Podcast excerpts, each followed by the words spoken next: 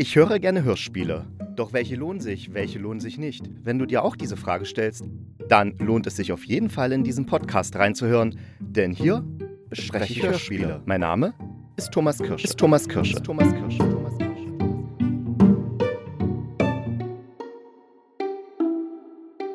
Ja, hallo zu einer neuen Folge des Hörspielkritikers. Diesmal gibt es keine Hörspielkritik oder Einschätzung, sondern es gibt tatsächlich einen Tipp, auch aus dem Bereich Hörspiel im weitesten Sinne. Und zu diesem Tipp kam ich durch folgendes Ereignis. Es war, ich glaube, so Anfang des Sommers, da habe ich abends nochmal so, nachdem ich Netflix beendet hatte, habe ich einfach nochmal das normale Fernsehen durchgesäppt und habe dann in den aktuellen Tatort reingeschaut.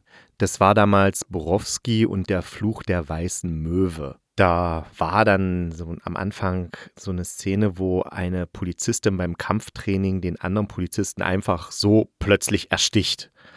Und da wollte ich natürlich wissen, was los ist. Jetzt hatte ich aber keine Lust, einen Tatort anzugucken, weil ja, es ist halt ein Tatort, ne? Also, ja, ich weiß nicht, warum ich das mir angucken soll.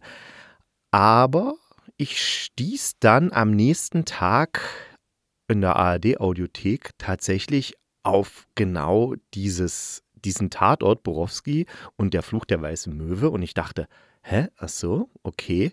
Und dann habe ich festgestellt, dass es in der ARD-Audiothek Tatort der Podcast gibt. Und das ist sozusagen der Tatort, also der Film, die, Film, äh, die Tonspur des Films, nochmal mit einem Erzähler kombiniert, der sozusagen das erzählt, was man nicht sehen kann, weil es ja kein Film ist.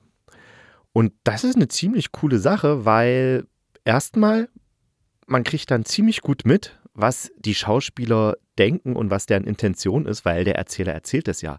Also ich weiß nicht, ob das euch auch manchmal so geht.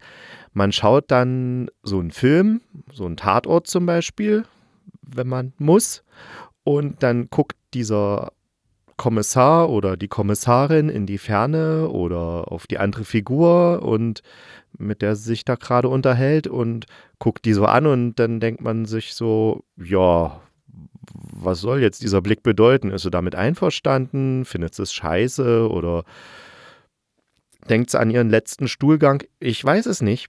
Aber bei diesem Podcast, da erzählt uns der Erzähler oder die Erzählerin, was da gerade passiert und auch was in der Figur passiert. Also, dass die Kommissarin eben jetzt denkt, oh, das war mal scheiße, was der andere da gesagt hat. Oder ja, dem stimme ich zu. Also das, was wir Zuschauer sonst immer am Gesicht irgendwie ablesen sollen können, was aber in aller Regel nicht funktioniert, einfach weil die DarstellerInnen es nicht schaffen, diesen komplexen Gedankengänge, die die Figuren da gerade haben, mit einfach mit einem Gesichtsausdruck darzustellen. Und das wird einem hier abgenommen und man erfährt es von dem Erzähler. Das ist eine ganz praktische Sache.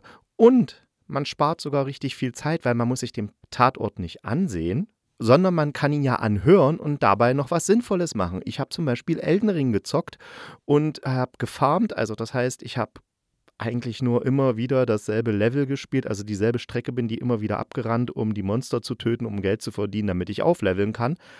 Und das ist nun mal eine recht eintönige Sache und dabei dann noch denn zu erfahren, warum jetzt diese Polizistin den Polizisten da einfach erstochen hat, fand ich cool.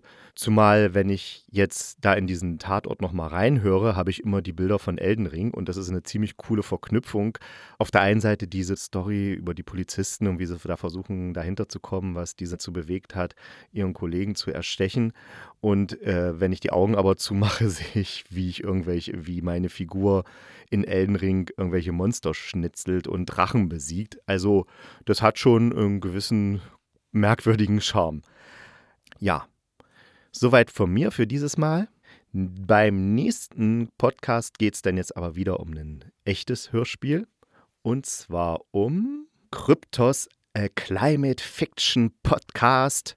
Klingt ein bisschen merkwürdig, aber im Endeffekt ist es wirklich einfach nur eine Hörspielreihe nach einem Roman von Ursula Posnanski. Die ist für ihre Jugendbücher bekannt, die eigentlich immer irgendwas mit Fantasy und digitalen Medien und so zu tun haben. Meine Einschätzung gibt es dann beim nächsten Mal und bis dahin wünsche ich eine schöne Zeit.